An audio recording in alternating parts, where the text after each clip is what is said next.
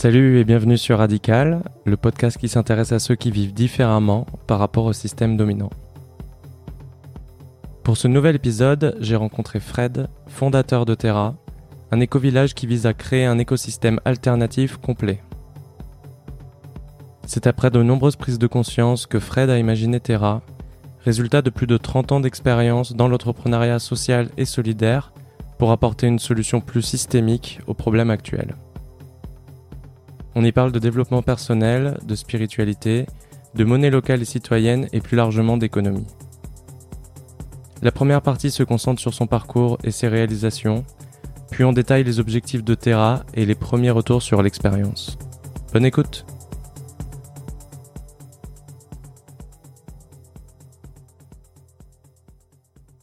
Pour commencer, bon, il y a toujours une petite phase de présentation. Mhm. Euh, moi, ce que j'ai vu, c'est que pour te définir, alors ce qui est à mon avis pas un exercice euh, facile parce que tu fais beaucoup de choses, c'est que euh, tu, tu utilises la définition euh, d'entrepreneur humaniste Ouais. au service de la vie. Mhm. Est-ce qu'on peut décortiquer cette définition ensemble pour mieux comprendre Ouais, avec ce que plaisir. tu fais? Ben, je, je me définis comme un entrepreneur humaniste, c'est-à-dire un entrepreneur qui veut remettre la finance au service de l'économie et l'économie au service de la vie pour que chacun puisse expérimenter le chemin de son propre bonheur dans le respect des humains et de la nature. Alors ça paraît un peu une phrase formelle, mais, mais finalement ça vient de tout ce que j'ai expérimenté pendant 30 ans et je trouve que la formaliser comme ça, pour moi aujourd'hui, ça m'aide beaucoup à, à séparer euh, le grain de l'ivraie, on va dire. Et, et pourquoi entrepreneur? Parce que je, je, je trouve qu'aujourd'hui, le métier d'entrepreneur, parce que c'est un métier, c'est pas c'est pas juste une définition, un rôle social. C'est vraiment un métier et, et il, il, il, il trouve sa définition dans son nom, entrepreneur. Autrement dit, c'est celui qui est entre ce qui est pris. C'est pas celui qui prend. C'est celui en fait qui est là normalement pour créer de l'abondance, pour créer de la richesse et pour faire en sorte qu'après son passage, il y ait plus de valeur que quand il est arrivé. Et malheureusement, aujourd'hui, l'entrepreneuriat a été mis, euh, a été soumis euh, à la finance. La finance elle-même a des objectifs qui sont plus des objectifs de financement sociaux, mais des financements personnels.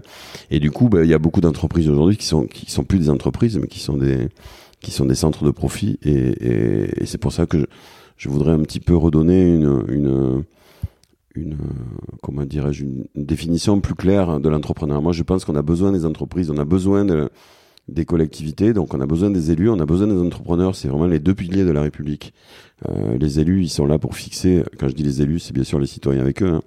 et les citoyens et les élus sont là pour fixer le cap, et les entrepreneurs sont là pour les réaliser. Et quand je dis entrepreneur, je parle pas seulement que des patrons, je parle que de tous ceux qui apportent une production à la société, que ce soit un paysan, un ouvrier, un employé, un, un chef d'entreprise, quelle que soit euh, la classe sociale à laquelle il appartient, à partir du moment où il produit un bien, un service qui sert l'utilité commune, euh, ben, finalement, il fait partie de, la société euh, de façon pleine et entière.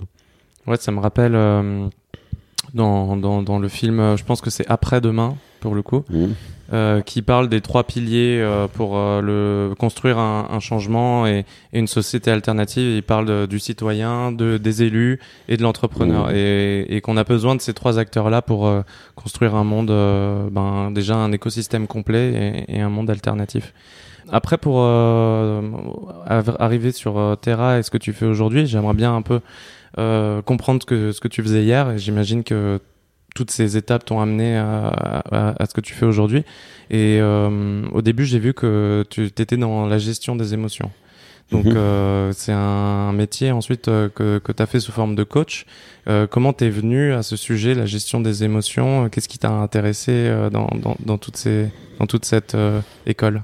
Pendant tout ce parcours que j'ai fait euh, à la fois enfin sur l'aspect entrepreneurial j'ai toujours été très intéressé à la fois par l'aspect social de ma vie donc j'ai toujours été engagé euh, pour remettre euh, en quelque sorte l'économie au service de la vie dans plusieurs mouvements la jeune chambre économique et puis le centre euh, des jeunes dirigeants. Et puis en même temps j'ai toujours été très engagé dans mon développement personnel. Dès 21 ans j'ai commencé à travailler sur moi et pour moi ça a été je voyais bien qu'à des moments donnés, j'avançais pas, j'étais limité euh, par mes émotions qui me débordaient. euh, et donc, très rapidement, j'ai cherché des outils pour améliorer ma gestion des émotions, pour améliorer ma présence aussi, parce que euh, le problème des émotions, quand elles nous submergent, c'est qu'on est balayé en fait par elles. Et du coup, moins on est présent et plus elles nous balayent. Et du coup, ben, j'ai cherché, euh, j'ai cherché des outils, des méthodes, et puis progressivement, j'ai avancé, j'ai avancé. Et puis, euh, j'ai commencé à faire de la PNL, de la programmation neurolinguistique. Ça m'a énormément aidé. Alors, toujours pareil, tous les outils peuvent devenir des armes à feu. hein. donc, euh, la PNL, c'est pas que des armes à feu. Tu aussi- peux nous rappeler un peu euh, ce qu'est la PNL la PNL, la programmation neurolinguistique, en fait, c'est un outil qui a été un outil de développement personnel qui a été développé par un, par un linguiste et un cybernéticien qui s'appelle Bandler et Grinder dans les, dans les années euh, 80. Et euh, c'est euh, l'idée en fait, c'est qu'ils ont fait une grande enquête sur tous les psychothérapeutes aux États-Unis qui a duré des années. Et en fait, ils sont allés les trouver et par une série de questions, ils ont modélisé en fait leur, leur bonne. Et chacun dans un domaine particulier. Et, et ils ont réuni tout ça sous, sous forme d'une sorte de boîte à outils. Euh, parce que la PNL, c'est vraiment une boîte à outils qui va améliorer ta relation à, toi-même, mieux comprendre euh, tes besoins, euh, tes stratégies, et puis en même temps, mieux comprendre ta relation à l'autre aussi, et puis mieux comprendre ta relation dans le monde. Donc du coup, en comprenant mieux qui tu es, ta relation aux autres, et comment tu te mets en relation avec le monde, ben, progressivement, tu arrives à mieux négocier avec toi-même, mieux négocier avec les autres, mieux négocier avec le monde, dans un but normalement que tout le monde soit gagnant. Hein, c'est là où malheureusement la PNL est aussi tombée euh, dans les mains euh, des marketeurs et ça a donné des, des choses abominables. Dans Mais- une forme de manipulation. euh, Absolument. Et nous, on dit en PNL souvent, euh, de toute façon, on s'influence en permanence. La question, c'est est-ce que tu influences avec intégrité ou pas? Voilà. Et le gros problème aujourd'hui, c'est qu'on utilise ces outils euh, euh, pour mieux communiquer avec l'autre, donc mieux mettre en commun, dans, dans des fins qui sont pas données avec euh, avec euh, la mise en relation. On ne donne pas l'objectif dans la relation et du coup derrière, on utilise cette relation pour des objectifs qui sont cachés. Et là, pour le coup, c'est plus de l'influence avec intégrité. Mais moi, je pense qu'on s'influence tous et je pense que c'est important. On est des êtres sociaux, donc forcément, on s'influence. La question, encore une fois, c'est est-ce que tu influences avec intégrité, c'est-à-dire est-ce que tout est dans, les, dans ta relation, ou est-ce que tu caches des choses et que tu mets des trucs de travers. hein. Voilà, donc la PNL m'a énormément apporté. Mais là, et, donc progressivement, je me suis amélioré. et mes amis euh, de l'époque ont, ont vu ces changements et puis ils m'ont dit, Fred, euh, tu, tu veux pas nous, nous aider? Et ben, du coup, ben, j'ai commencé à aider mes amis, mes proches. Et puis finalement, de proche en proche, euh, ça a été des amis à des amis. Et du coup, ben, je suis devenu coach et formateur en gestion du stress et des émotions. Et à un moment donné dans ma vie, il y a eu vraiment aussi la rencontre aussi de, en plus de la PNL, parce que bon, je, je coachais depuis plusieurs années. Et puis je me rendais compte qu'à des moments donnés, les gens étaient submergés par leurs émotions parce que grâce à la PNL, ils arrivaient à comprendre, à reconnecter avec des choses qu'ils avaient oubliées ou des choses qui les limitaient. Mais malheureusement, ces choses-là les, les, les mettaient dans des états émotionnels euh, pff, qui les débordaient. Et la PNL n'arrive, enfin en tout cas, les outils que moi je disposais avec la PNL n'étaient pas suffisants. Alors je me suis remis en recherche. Et Ils étaient trop à vif, euh, quelque part, trop vulnérables euh, par tout ce qu'ils avaient déblayé oui, c'est ça. En fait, ils étaient face à eux-mêmes. Tu vois, c'est un peu comme tu vis dans une maison avec trois pièces. Et finalement, tout à coup, tu te rends compte qu'il y a une quatrième pièce qui était dans l'obscurité. Et là, tu allumes et ah, tu vois, il y a tout un pan entier de ta vie qui, qui est là devant toi et tu sais plus comment le prendre parce que. Et là, souvent, euh, généralement, il y a des, il y a, voilà, il y a des catharsis qu'on appelle des catharsis. Les gens, euh, ils libèrent de l'énergie, ils libèrent de la charge et ça se passe euh, des fois. Donc, c'est difficile pour eux. Et donc, du coup, je me suis dit quand même, faudrait trouver un moyen pour les aider à vivre mieux ça, quoi. Voilà, que ce soit le, que le passage soit un peu plus facile, quoi, un peu moins périlleux. Et donc je me suis mis en recherche et là j'ai, je suis tombé sur ce qu'on appelle les, les TCCE, les thérapies cognitives, euh, comportementales et émotionnelles, qui est une nouvelle génération après la PNL, hein, qui est une nouvelle génération de thérapie courte. Alors attention, hein, moi je suis très thérapie courte, mais je la mets pas au-dessus ni euh, de des thérapies longues comme la psychanalyse. Je considère que l'outil est bon en fonction de la personne, euh, du thérapeute, du moment de vie de la personne. Hein, Il n'y a pas l'une au détriment de l'autre. Pour moi, c'est des outils qui peuvent être utilisés euh, en fonction de chacun. Voilà. Et donc, du coup, ben, j'ai rencontré la, les TCCE. Et là, ça a été une révélation. Donc, j'ai fait un master en, en, en gestion des émotions au CHU de Lille. Et du coup, j'ai commencé à pratiquer sur moi-même et j'ai vu que ça m'avait apporté énormément. C'est là que j'ai rencontré d'ailleurs, pour, de façon plus précise, la pleine présence, la pleine conscience. Et là, je me suis rendu compte que finalement, mon corps était câblé pour revenir au calme. Il suffisait juste que j'apprenne à le laisser faire. Et là, je suis tombé dans toute la dynamique un peu orientale de la psychologie moderne, qui touche en fait au lâcher prise. Et, et ça, ça m'a énormément aidé. Et du coup, j'ai fait rentrer ça dans mon coaching et j'ai vu que ça aidait énormément les gens. Et du coup, j'ai intégré ça dans mes techniques de coaching. Et du coup, maintenant, je fais à la fois de la PNL dans mes interventions et aussi de, de la gestion des émotions et du stress. Et d'ailleurs, tout ça, ça m'a mené en 2014 à, à changer profondément ma vie parce que J'étais dirigeant d'entreprise dans l'économie sociale et solidaire depuis plusieurs années et je me rendais compte que finalement, je, comment dirais-je, je, je remettais debout des gens pour en faire des petits consommateurs en fait donc euh, et ça marchait bien d'ailleurs hein. on y arrivait bien à les, à remettre debout le problème c'est que finalement ils, restaient dans le système et ça faisait de bons petits consommateurs quoi. Et moi j'avais pas envie de ça. J'avais d'un côté mes engagements sociaux de l'autre côté mon engagement personnel sur le développement personnel et de l'autre côté j'avais mes engagements euh, en tant qu'entrepreneur. Et j'avais l'impression que ces choses euh, se séparaient les unes des autres comme si si chacun partait comme si tu avais trois trois chevaux et que chaque cheval partait dans une direction. Et moi j'avais envie d'aller dans que tout ça aille dans la même direction. Et donc euh, en 2013 j'ai fait un, pas important puisque j'ai vraiment j'ai voulu remettre tout ça dans la même direction et, et bon, on en parlera peut-être tout à l'heure mais je suis parti en vélo tout ça et, et voilà j'ai changé ma vie. Ouais j'ai l'impression que cette dynamique en fait euh, du, du dézoom en fait euh, où t'as l'impression tu tu tu t'es sur un outil bien particulier à l'intérieur d'une boîte et puis tu vois qu'il y a une autre boîte euh, qui en qui a aussi des forces sur cette boîte et que finalement bah elle est plus puissante parce qu'elle est elle est au dessus et que finalement bah t'as pas le, le résultat escompté. C'est une dynamique que j'ai beaucoup observé pour moi et j'ai l'impression qu'elle est euh, aussi valable pour beaucoup de gens, notamment dans les transitions de vie, euh, etc. D'autant plus d'ailleurs pour les gens qui... Euh, moi je pense que si j'avais pas fait ce parcours de développement personnel, je, je n'insisterai jamais assez là-dessus, je pense que les personnes qui se lancent dans une transition personnelle, euh, donc vraiment qui changent leur vie, qui sortent de leur zone de confort, euh, c'est super important pour eux qu'ils qu qu aient en plus des outils de développement personnel parce que quand ils vont tirer le fil, hein, hein, ils vont tirer le fil euh, de la société avec tous ces problèmes de plus en plus importants. Et plus je tire et plus je vois des, trucs abominables dans la finance, dans l'écologie, dans le social. Et au bout d'un moment, la personne, elle, est complètement euh, comment dirais écrasée parce qu'elle découvre.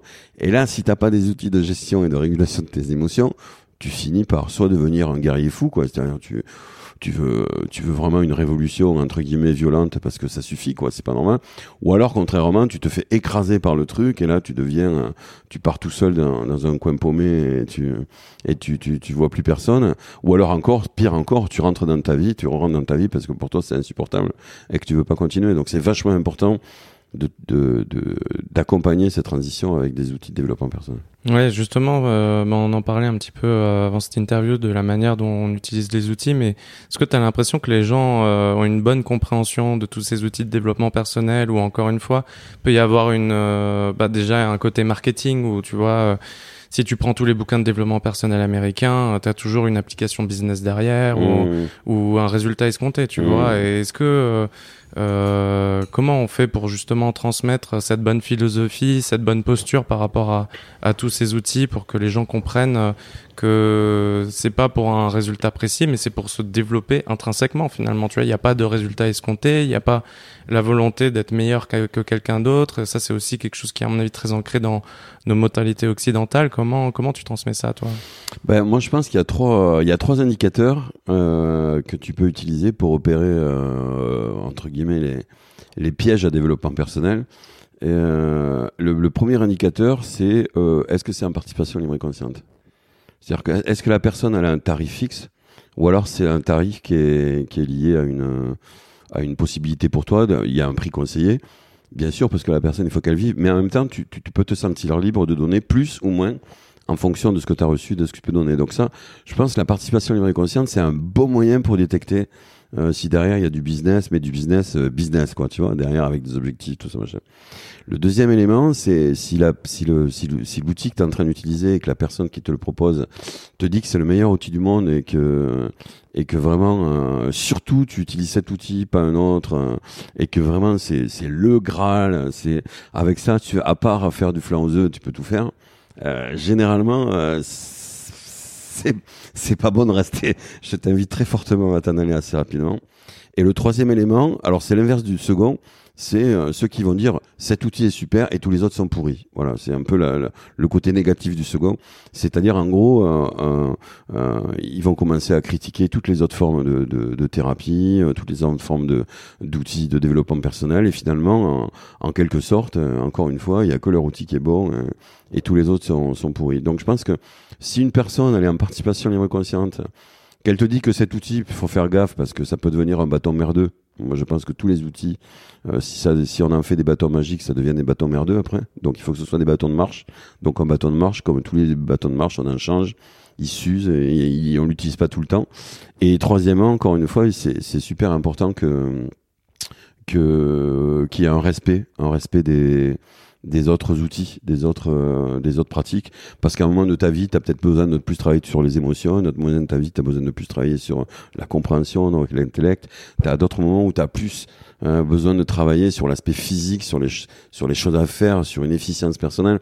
Et en fonction du moment de ta vie, en fait, bah, tu vas choisir les outils qui correspondent. Donc, euh, donc voilà, moi je pense que si les trois indicateurs sont ouverts, bah, je pense que là, c'est pas mal. Tu peux y aller. Ouais, c'est un, peu cette approche euh, holistique euh, qui, qui fonctionne, enfin, qui en tout cas euh, est présente dans mon expérience et j'ai l'impression dans la tienne aussi parce que tu parlais de développement personnel. Moi, je suis aussi rentré un peu par cette école parce qu'il y avait une, c'est clairement la, la tendance qu'il y a surtout dans le milieu des, des startups dont je viens. Donc, il y a vraiment cette tendance autour de, du développement personnel et après, je suis plus parti sur des outils qui sont associés à de la spiritualité. J'ai l'impression que toi aussi, tu as eu un petit peu ce, ce parcours. Et finalement, oui, c'est euh, ben, un, un, outil est bon en fonction de la période, en fonction de la situation, etc. Et c'est avoir en fait cette résilience personnelle par rapport aux situations et par rapport à l'utilisation des outils qui est, qui est importante. Quoi. Super. Dès que, dès que tu es dans un... Quelque chose ce que tu fais d'ailleurs, dès que tu dans un truc genre euh, c'est ça et rien d'autre ça sent mauvais. Mmh. D'ailleurs, euh, dans les techniques, tu parles de spiritualité, dans les dans le dans le dharma, donc plutôt le, la branche bouddhiste hein, euh, tibétain, ils disent souvent que donc le dharma, on pourrait résumer ça par la loi de la nature, enfin l'enseignement de la loi de la nature. Oui, voilà, c'est ça. Ouais. Et, et souvent les, les, les Tibétains, ils, ils, ont une belle phrase. Ils disent que à la fin, il faut même abandonner la méditation. Hmm. C'est-à-dire que si, si t'es accroché aux fruits de la méditation, d'ailleurs, derrière moi, tu vois, il y a le chemin de Shamatha Vipassana avec l'éléphant. Et tu vois, à un moment donné, tu vois un singe, là, et qui est dans les arbres. Et en fait, c'est le moment eutectique où la méditation commence à avoir des effets. Et donc, ton mental, il, il, il, veut manger ses fruits. Et donc, finalement, tu te mets à méditer pour, non plus pour méditer, mais pour avoir les fruits de ta méditation. Et là, tu peux y mourir parce qu'effectivement l'objectif c'est pas de produire euh, c'est pas de produire des effets positifs que tu veux répéter parce que si tu les répètes tu restes dans le passé. Donc du coup l'idée c'est de se libérer aussi des fruits positifs de ce que tu fais. Parce que l'objectif c'est de marcher d'avancer pas forcément voilà. donc là on, on, retrouve cette idée encore une fois de pas de pas s'accrocher à un truc et, et d'y rester euh, agglutiné. Non il faut apprendre à lâcher et puis faire confiance au chemin à tout ce que tu vas rencontrer. Et si tu le fais après c'est le top du top quoi. Parce que tu te rends compte que le chemin il est plutôt à l'intérieur quand même. Toi, c'est un petit peu cette logique de te laisser happer par euh, tout ce qui t'appelait finalement dans ta vie que j'ai l'impression que tu as suivi avec des expériences très différentes et des combats aussi différents, euh, notamment autour de la, de la, monnaie locale et citoyenne, après au niveau du, du revenu euh, de base et inconditionnel. Quelles sont les, les, prises de conscience qui se sont manifestées chez toi qui t'ont amené à ces sujets? Alors on peut peut-être euh, reprendre euh, sur le, les premiers, je sais pas ce qui est arrivé en premier dans ta vie, quels sont les, les, les premiers sujets qui, qui sont vraiment, qui t'ont happé par par leur importance Alors, vraiment, le tout premier, j'étais jeune, hein, je devais avoir 8 ans. Euh, J'avais un chat qui s'appelait Bélange.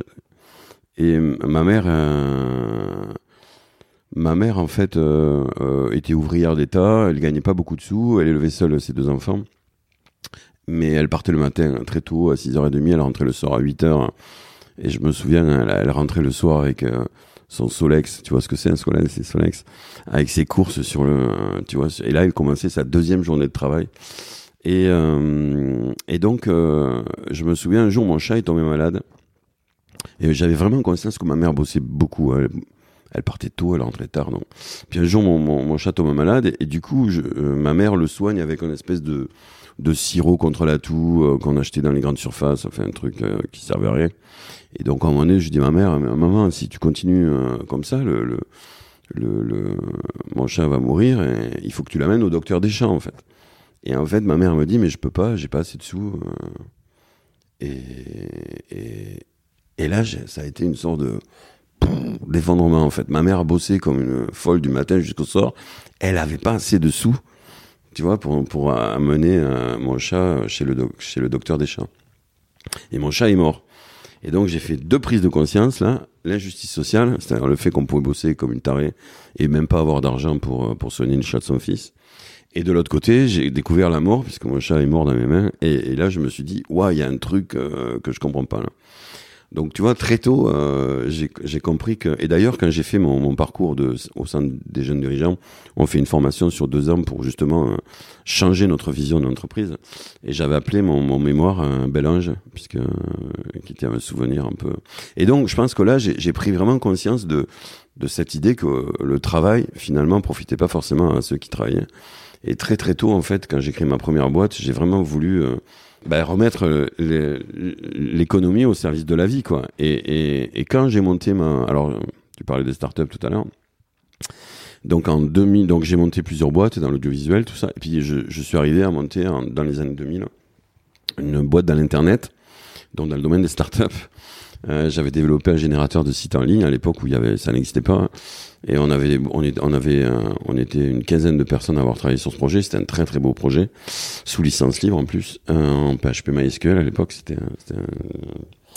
Et donc euh, derrière, on va chercher des sous pour pour le développer sur le plan national parce que on l'avait testé au concours général Recall. On avait généré 200 sites internet en une semaine. Ils avaient jamais vu ça.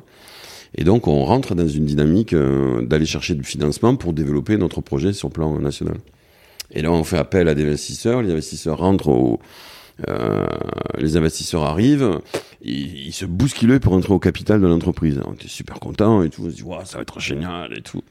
Surtout que ces, petits ces sites internet étaient à destination des petites des, des, villages, des petites entreprises, des associations. Déjà à l'époque, on divisait par 5, 5 ou 6 le prix des sites internet, donc c'était top. Et là, à ce moment-là, c'est en 2000, il y a eu le crack des valeurs .com, tu peux peut-être entendu parler en 2000. Donc là, les valeurs .com s'effondrent et, du coup, le lendemain, les mecs ne me prennent plus au téléphone. Le lendemain, alors qu'ils se battaient pour entrer au capital. Et là, je me dis, waouh, c'est quoi ce truc? Du coup, euh, licenciement, on se retrouve à 4, on licencie 11 personnes et on remonte la boîte, on trouve un super client qui voulait développer un réseau de, un logiciel qui permettait d'optimiser les flux de marchandises dans les villes. Et du coup, il greffe sa solution, il nous demande de greffer sa solution sur un autre outil qu'il avait trouvé super.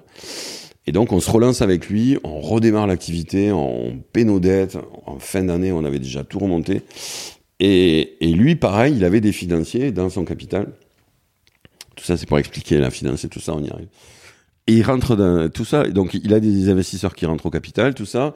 Et à un moment donné, du jour au lendemain, changement de stratégie au niveau de, de ses investisseurs, ils se cassent tous, ils se retrouvent sans rien. Et là, et là, qu'est-ce qui se passe? Euh, Sa boîte s'effondre et euh, on est entraîné parce que là, du coup, euh, nous, on et là, dépôt de bilan. Dépôt de bilan, je me retrouve avec quatre chaises, une table et un lit parce qu'en fait, j'étais caution sur tous les sur tous les comptes. Et là, je prends deux décisions la première décision, je me dis, waouh, là, il y a un truc qui va pas, parce qu'on avait un beau projet qui était porteur de valeur, à la fois pour des collectivités, pour des entreprises et pour des associations. Je dis, mais comment ça se fait que ce truc, il, il, soit capable comme ça de détruire autant de valeur? Quand la finance est capable de détruire autant de valeur, c'est qu'il y a un truc qui va pas, quoi. La finance, elle n'est pas là pour détruire de la valeur. Elle est là pour justement la créer, la développer, la généraliser. Donc là, je me dis, il y a un problème. Et donc là, je décide de ne plus travailler dans l'économie classique je, décide de travailler uniquement pour l'économie sociale et solidaire. Et la deuxième chose, je me dis, oups, euh, là, il y a un truc que je dois comprendre, et là, je décide de ne plus travailler à temps complet, mais de travailler à temps partiel. Et je transforme mon pouvoir d'achat en temps libre. Donc, euh, finalement, je gagne, je travaille moins. Mais comme je gagnais bien ma vie, du coup, ben, ça me fait quand même un petit peu d'argent quand même. Et avec le temps libre, j'essaie de comprendre ce qui m'est arrivé. Et ça, ça a pris dix ans. Pendant dix ans, je me suis, euh, je me suis documenté sur la finance, sur l'économie, euh, parce qu'au départ, moi, j'étais juste entrepreneur. et là, en 10 ans, j'ai vraiment compris. Euh, j'ai vraiment compris, et je pense que, enfin, j'ai compris en tout cas de mon point de vue. Et je pense que plus, plus j'ai avancé dans ma vie, et plus j'ai été en capacité d'apporter des outils qui peuvent aider, euh, voilà, à remettre la finance au service de l'économie et l'économie au service de la vie. Ouais, euh, il y a beaucoup de choses euh, qui me parlent, euh, notamment le fait d'être, d'avoir des bonnes intentions à l'intérieur d'un, encore une fois, d'un système qui est plus fort que toi. Et je, je, te, je te l'ai dit avant, mais je, j'ai vu ça dans l'écosystème parisien des startups où euh, voilà, c'est un peu le mot d'ordre. On essaie de faire en sorte que le monde de demain soit meilleur que le monde d'aujourd'hui. Et il y en a qui ont des bonnes intentions et elles sont honnêtes en plus. Euh, franchement, je, le crois vraiment. Le problème, c'est que quand euh, tu es lié à des investisseurs et puis pour développer, pour scaler, comme on dit, ton entreprise, à un moment, tu seras obligé de faire rentrer du capital. Et ça, c'est pas un problème de, structure parce que encore une fois, le capital est un outil et est censé soutenir l'innovation, etc. Le problème, c'est que derrière, peu importe tes intentions, euh, ben même si tu as des investisseurs qui disent ouais nous on y croit à fond à vos fraises que vous allez faire pousser euh, dans des conteneurs ou à tel ou tel projet, etc. Le, les premiers problèmes euh, financiers, le premier jour où tu leur annonces, ben finalement, on va avoir besoin de 10 ans, c'est plus compatible en fait avec euh, la manière de faire de cet écosystème. Et tu es enfermé dans cet écosystème et tu peux plus avancer. Tes visions et tes intentions du début, aussi belles, aussi belles soient-elles, soient-elles vont s'effondrer. Et donc... non, non, mais ça, c'est vraiment le, le, le, la prise de conscience que, que j'ai eue euh, à l'intérieur de, de cet écosystème et que il fallait faire différemment, peut-être plus euh, à l'extérieur aussi. Et hum, alors moi j'ai eu euh, une méthodologie plus radicale pour le coup parce que j'ai tout arrêté d'un coup. Toi t'as fait une peut-être une prise de conscience plus graduelle en gardant des, des intérêts. Mais hum, comment euh, comment on transmet ça? Parce que encore une fois toi tu l'as eu par l'expérience, moi aussi. Comment tu transmets ça de manière théorique? Est-ce que c'est possible? Euh, Comment comment expliquer ça en fait qu'il y a un système qui est euh, designé d'une certaine manière pour générer du profit ne pas pour soutenir euh, l'innovation au service de la vie et des humains. C'est ça le problème finalement.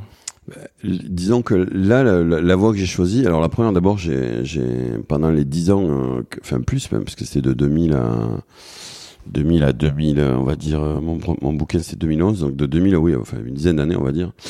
Et la première chose, je pense que c'est vraiment de, de considérer, euh, de considérer que, que ce système financier, il est, il est un des acteurs d'un écosystème qui est plus vaste. Et donc l'idée, c'est, plutôt que d'analyser la maladie, euh, c'est essayer de redécouvrir c'est quoi le, corps en santé. Hein.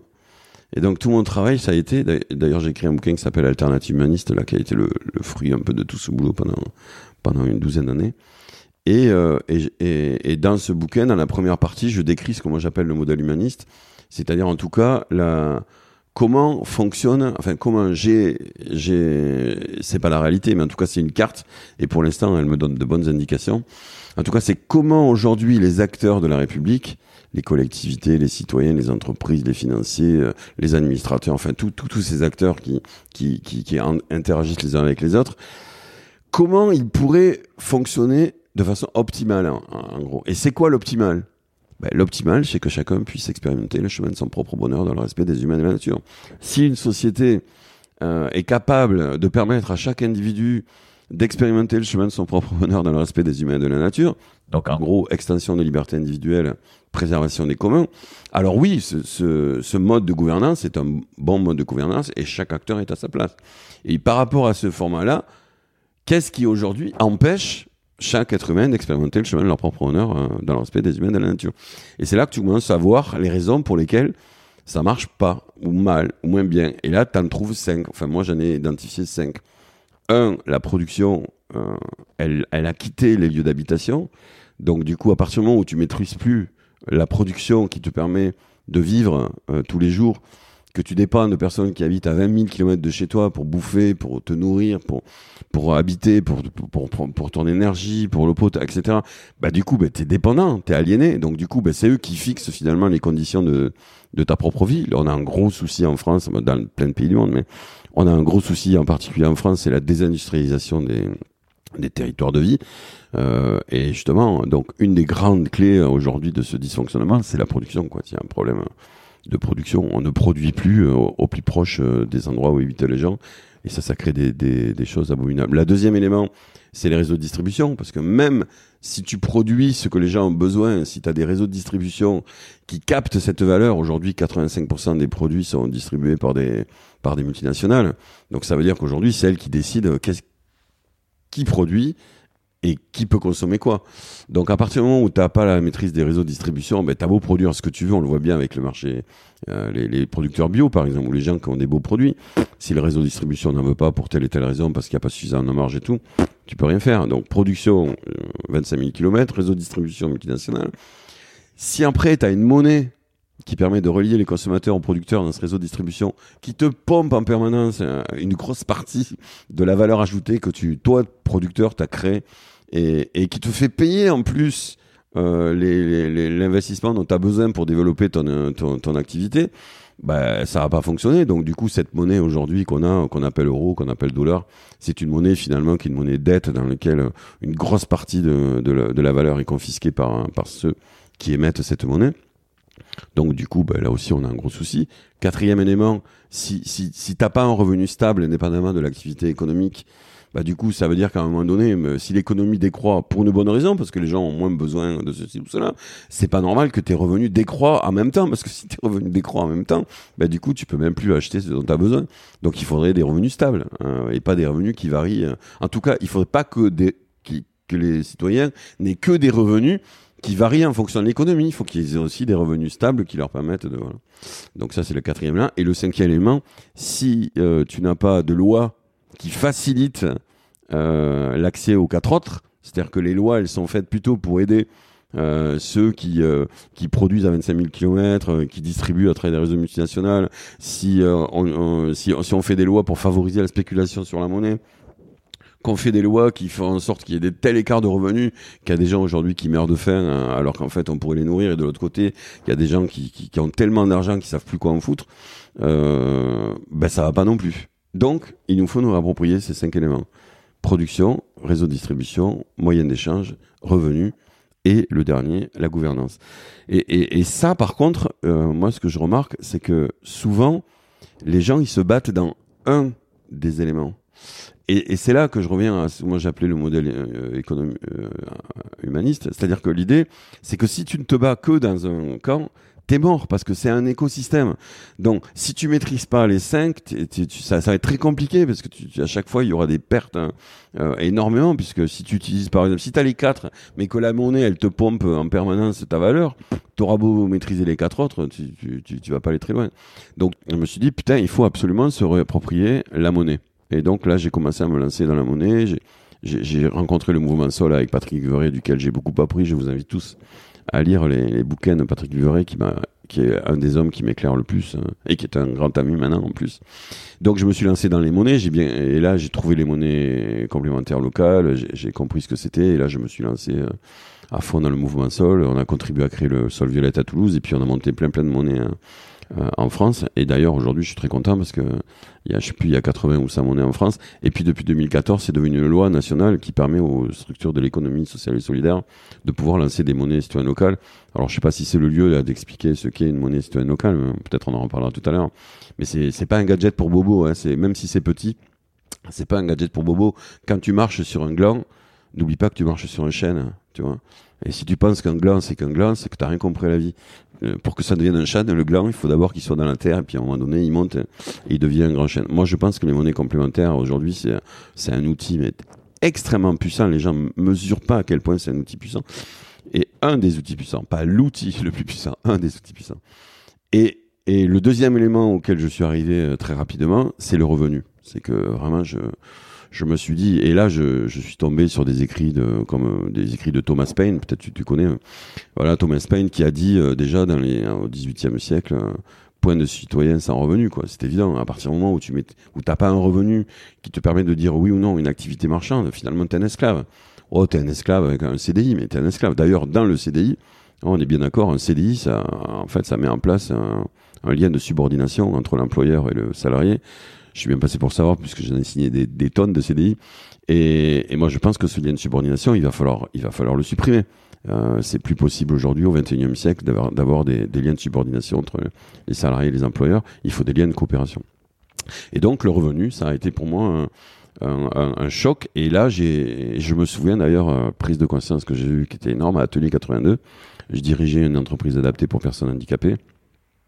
Et là, un jour, j'ai une salariée qui vient, on faisait du repassage, du ménage, on faisait de, on entreprenait les espaces verts, tout ça. Et un jour, j'ai une salariée qui arrive, qui avait la quarantaine, qui était, qui avait des soucis euh, de, qui était cyclotimique, donc elle était médicalisée.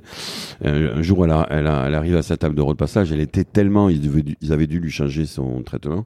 Elle était tellement euh, dans un état second, en fait, qu'elle restait comme ça, plantée avec son fer à repasser bouillant, tu vois, sans bouger.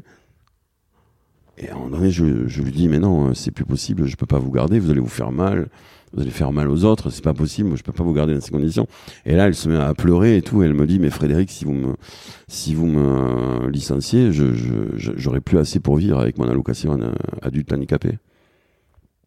Et là, je découvre, en fait, qu'il y a des personnes handicapées en France qui font des boulots dangereux pour eux-mêmes parce qu'on peut pas leur donner un revenu suffisant pour qu'ils puissent vivre dignement. Et là, je me dis, non, c'est pas possible. Et puis là, je fais des recherches et je tombe sur un, mec formidable qui est mort il y a pas longtemps, avec lequel on n'était pas d'accord sur le plan politique, mais sur le une base, on était vraiment, on sonnait à l'unisson, qui s'appelle Johan Bresson, qui a apporté le, à l'époque le revenu d'existence dans les années 70. Et je découvre ce mec qui est vraiment extraordinaire et on commence à vraiment entamer une relation euh, de proximité. Il, m'initie en quelque sorte à une existence. Puis on fait des tournées avec lui pour l'expliquer leur une existence. À l'époque, on, on savait pas ce que c'était. Il y avait, c'était dans le milieu universitaire. Hein, personne connaissait leur une d'existence. Hein. Et c'était dans les années, euh, je savais 32 000, euh, ouais, aux alentours de 2002, 2003. Et puis, euh, et puis là, bon, de en blanc, avec des amis, on décide de monter le mouvement français pour avoir une base dans les années, je crois que c'est en 2011 pour euh, bah, faire connaître euh, ce, ce, cette formidable mesure. Et, euh, et voilà comment je suis arrivé à une base. Et puis en Suisse, et là je termine là-dessus, c'est très important. Et donc je commence, je faisais pas mal d'interventions, à la fois sur les monnaies citoyennes d'un côté, je faisais pas mal d'interventions avec leur une base de l'autre. Et un jour, je suis invité en Suisse, et euh, je sais pas pourquoi, je me dis, tiens, patrie de Jean-Jacques Rousseau, j'aime beaucoup Jean-Jacques Rousseau, patrie de Jean-Jacques Rousseau. Et là, je me dis, tiens, je pourrais faire une intervention sur les deux. Voilà. C'est quoi les effets qu'aurait un revenu de base en monnaie citoyenne locale Et là, pour la première fois, j'ai associé les deux. Et là, je me suis dit, mais purée, mais c'est ça qu'il faudrait faire. Il faudrait qu'on mette en place un revenu de base en monnaie citoyenne, contre-garantie par une production locale, de telle façon à ce que les gens, à un moment donné, puissent vraiment choisir leur activité parce qu'ils ont un revenu. Et qu'en plus, cette demande solvable, puisque les gens auraient un revenu euh, garanti, puisse directement irriguer les producteurs locaux et puis les multinationales. Et là, je me suis dit, putain, c'est par là. Et comme c'était très compliqué à expliquer, euh, je me suis dit, il faudrait qu'on le, on le démontre, en fait. Il faudrait qu'on arrive à le démontrer. Et c'est comme ça qu'on arrive à, plus tard à Terra, qui est, qui est l'objectif de, de faire cette démonstration, en fait. Ok. Euh, je pense que là, du coup, on comprend bien un peu ces, ces prises de conscience euh, graduelles et notamment aussi via des expériences fortes qui t'ont permis de te mettre en action et d'avoir mmh. des changements euh, plus ou moins euh, radicaux. Euh, en quoi l'expérience à Karmaling euh, a changé quelque chose pour toi et, et le, le, cours de ta vie? Donc pour mettre un peu de contexte, Karmaling qui est un centre bouddhiste en Savoie, mmh. qui organise des retraites. Alors je sais pas si tu as assisté à des retraites, mais est-ce que tu peux nous raconter cette expérience? Waouh Alors là c'est, ben là c'est un peu le même principe quoi. Au même titre, j'ai réuni lors une base avec les monnaies citoyennes locales. Ben là pareil, j'avais une partie de ma vie qui était une recherche spirituelle que j'ai depuis très très longtemps. Hein j'ai vu une j'ai vécu une expérience assez forte quand j'avais 20 ans, euh, qui m'a, on va dire, assez bouleversé, on va dire. Et, tu veux revenir dessus en quelques euh, mots Disons que j'avais 21 ans et j'ai vécu une. Euh, Bon, j'aime pas trop parler de ça en fait. Euh, on n'est pas obligé d'en parler. Ouais, ouais, hein. non. Ce que, ce que ce que je peux dire juste, c'est que effectivement, dans les années, euh, donc c'était en 1986, c'est le 21 juin 1986, donc c'est une date très précise. J'étais très engagé déjà dans un, dans un parti politique, hein, et puis euh, déjà je faisais un travail sur moi et, et j'étais conscient que de mes propres limites et, que ces limites m'empêchaient d'être encore plus actif dans le parti et, et et, et, engagé, comme si mes, mes, problèmes personnels venaient remettre en cause en quelque sorte mes engagements sociaux. Et donc je me suis, par effet de levier, je me suis intéressé à moi en fait, parce que je, je devenais un problème pour mes engagements sociaux, c'est rigolo. Et, et, donc là j'ai découvert, euh, j'ai découvert des techniques euh, très très puissantes à la fois de de alors ce qu'on appelle aujourd'hui le body scan ou ce qu'on appelle maintenant la pleine conscience, mais qui sont les mêmes techniques. En gros, c'est la présence à soi, au monde, euh, voilà. Et, donc, j'allais à cette époque, j'ai commencé à méditer beaucoup, et donc lors d'une méditation, euh, voilà, j'ai pris conscience. Euh, euh, comment je peux dire euh, on va dire que qu'on est qu'on est tous reliés. Je sais pas comment expliquer ça que que finalement on, est on fait partie de quelque chose qui qui est un peu comme une cellule qui prendrait conscience qu'elle fait partie d'un corps euh, humain, quoi. Voilà, c'est un peu comme si la cellule, c'est un peu comme si une cellule de ton corps, euh, tout à coup prenait conscience que ah merde, je fais partie d'un, voilà. Bon, ça a été un fait partie d'un tout, euh, qu'on est tous constitués d'une forme d'énergie universelle. enfin là, j'utilise des mots que, j'ai lus ailleurs. Hein. Ouais, c'est ça. Et en plus, ça s'est matérialisé par une joie, une, un passage d'énergie extrêmement fort, très puissant. Enfin, ça a été ça a été, ça a été bouleversant. Et c'est là que j'ai décidé d'ailleurs de passer le reste de ma vie à, remettre euh, euh, l'économie au service de lui, parce que déjà j'étais très impliqué euh, dans un mouvement social. Pourquoi je disais ça? Parce que, mais, mais, mais tu vois, c'est ça qui est rigolo, c'est que à 21 ans, tous ces engagements étaient séparés. Tu vois, c'est ça le truc. C'est que c'est comme si il y avait des lignes de front qui avançaient en moi, mais chacune séparément en fait.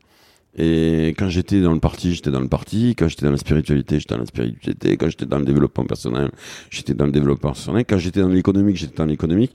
Et c'est comme si j'avançais en parallèle des fronts, en fait, mais que ces fronts, ils communiquaient pas. Et puis, euh, et du coup, j'ai continué à avancer, euh, à la fois dans mes engagements, dans ma vie spirituelle. J'ai rencontré euh, le bouddhisme tibétain euh, à travers l'école Kayugupa, c'était dans les années 93 où là j'ai vraiment appris à, vraiment méditer euh, à travers Shamatha Vipassana. Je me souviens, j'étais arrivé avec plein de questions. Et puis le, le c'était une lama d'ailleurs, la lama qui m'a accueilli, elle m'a dit oui, oui assieds-toi, je vais te montrer comment respirer. Puis après on posera des questions. Et du coup c'était c'était très bien pour moi parce qu'à ce moment-là j'avais vraiment besoin d'arrêter de de penser. Et, et donc, euh, donc tu vois, voilà, 93, voilà, je, je, prends contact. Et puis après, en 2000, je découvre, euh, je découvre la pleine présence, la pleine conscience avec ma formation de gestion du stress et des émotions. Et je continue à être engagé dans les monnaies locales, dans une base. Et le, le centre Karmaling m'invite. Ils avaient fait une, en 2012, je crois qu'ils avaient fait une grande manifestation où ils avaient invité plein plein de gens pour parler de pleine conscience et humanisme. Et moi, il m'avait fait venir pour intervenir sur les euh, sur euh, sur la pleine présence et l'engagement social. Et donc euh, voilà, j'interviens là-bas et là je découvre la Madonie, qui était le, le qui, est toujours d'ailleurs le, le, vénérable du, du, site. Et puis quelqu'un qui est devenu un ami maintenant, qui s'appelle la Group, qui lui était son bras droit.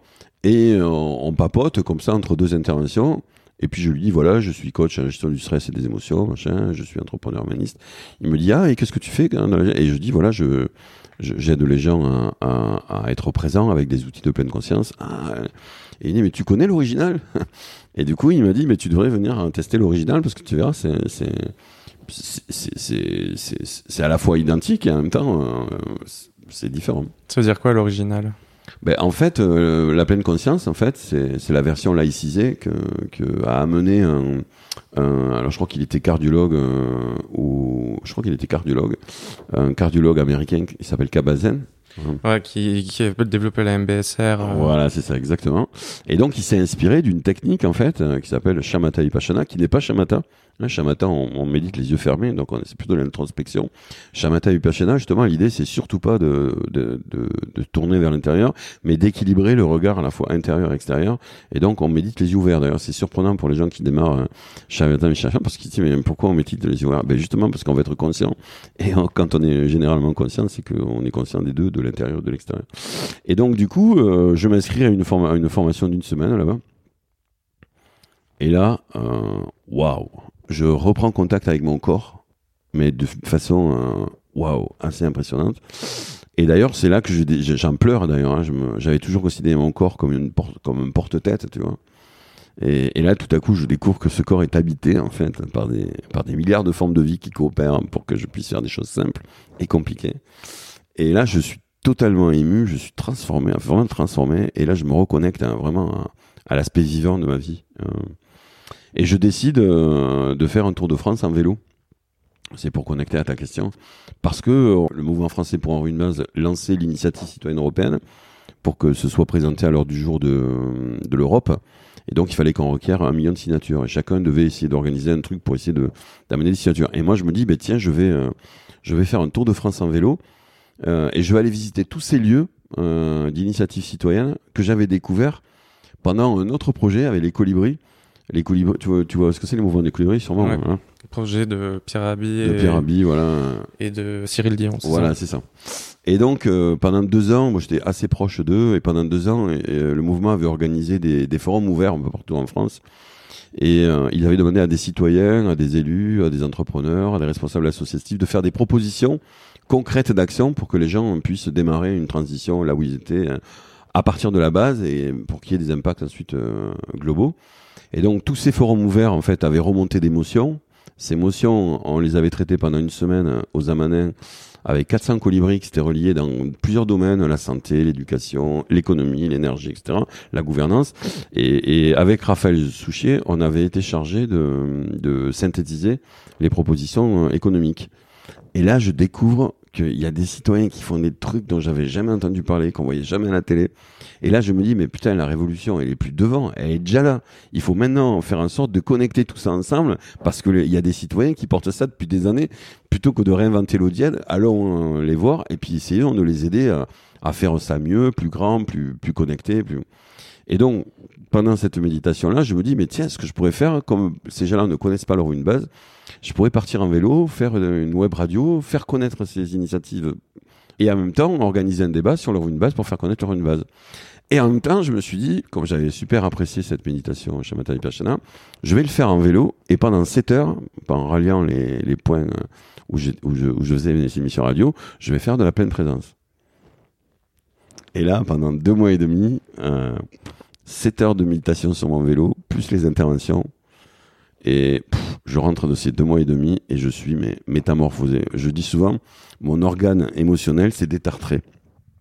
Et quand je suis revenu de ces trois mois et demi de vélo, de toutes ces interviews, je me suis dit, mais là, il y a un truc euh, vraiment énorme. Et donc, j'essaie de reprendre mon boulot et je peux plus. Là, c'est plus possible pour moi. Qu'est-ce que tu découvres en fait à ce moment-là? C'est quoi les bah, je découvre deux choses. La première chose, je découvre qu'il y a des gens incroyables qui, dans tous les coins de France, sont en train d'inventer en fait le futur. Et que ces gens sans moyens, pour certains sans connaissance, sont en train de porter les éléments fondamentaux euh, des communs pour les préserver, les renouveler, les faire grandir, les connecter. Et donc, il y a des gens qui font des choses extraordinaires dans l'énergie, dans l'eau, dans l'éco-construction, dans l'agriculture, dans les monnaies, dans les fonds éthiques, euh, dans la gouvernance, dans, dans, dans, dans, la gestion de conflits. Bref, il y a plein de gens qui font des choses, mais ils sont tous séparés. Tu vois, ils sont tous, ils sont dans des silos. Ils ont pris le problème euh, qui était là autour d'eux et ils essayent de le porter sans moyens, etc. Mais comme ils sont dans un milieu plus ou moins hostile, ils n'ont pas les moyens de se connecter. Ils se voient pas les uns les autres parce qu'ils restent petits, parce que justement ils n'ont pas assez de moyens. Et du coup, ils se voient pas et ils peuvent pas faire société. C'est un peu comme si le cœur de la nouvelle société était né là, le, le, foie ici, euh, les reins là, tu vois, les yeux là. Et en fait, ils ne, ils ne, peuvent pas se connecter parce que finalement, ils, ne, ils ne font pas ça ensemble, ils n'arrivent pas à se connecter. Et là, quand je reviens de là, euh, je me dis, mais putain, mais c'est pas possible. Même si j'adore mon métier, euh, je faisais de l'insertion sociale, voilà. Je, je j'aidais des personnes handicapées à sortir de leurs conditions aussi, tout ça. Il y avait du sens pour toi. Il y avait du sens dans ce que je faisais, mais ça transformait pas la société, tu vois. J'aidais des personnes physiques, mais je transformais pas la société. En fait, je réparais ce que les autres avaient cassé, tu vois.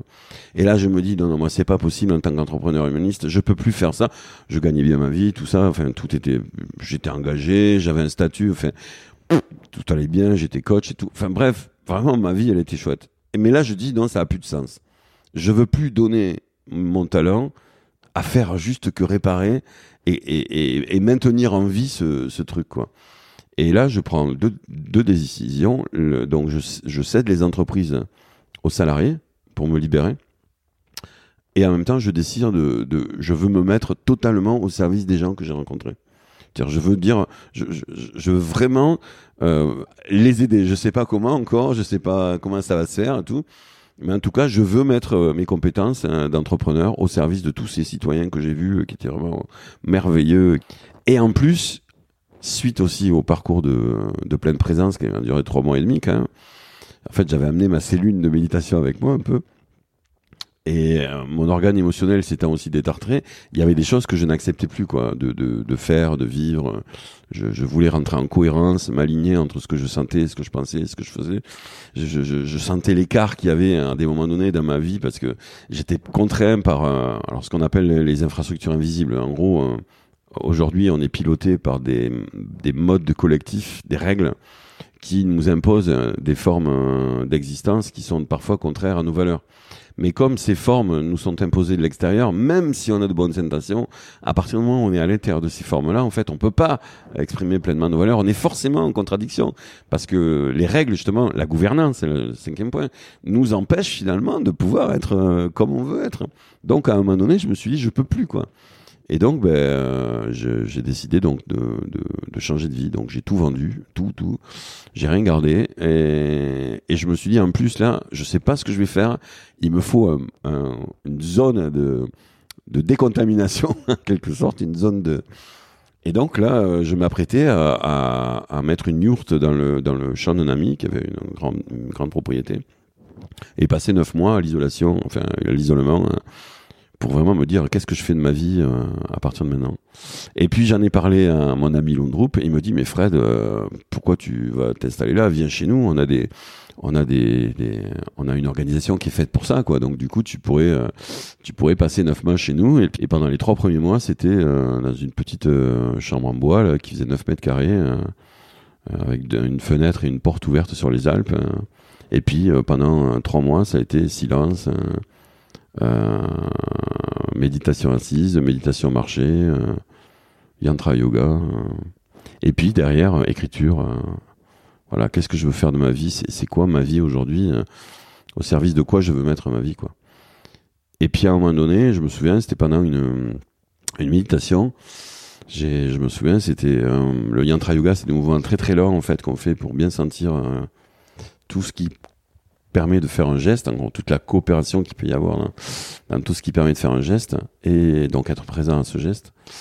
Et là, il, il, il neigeait, il, neigeait, et, à un moment donné, je passe ma main devant la fenêtre, et là, je sais pas, je vois tous ces flocons qui tombent. Et là, je sais pas pourquoi, j'en prends un, puis je fais le chemin en marche arrière, d'où il vient, les nuages, puis les nuages, l'eau, l'océan, les rivières et tout.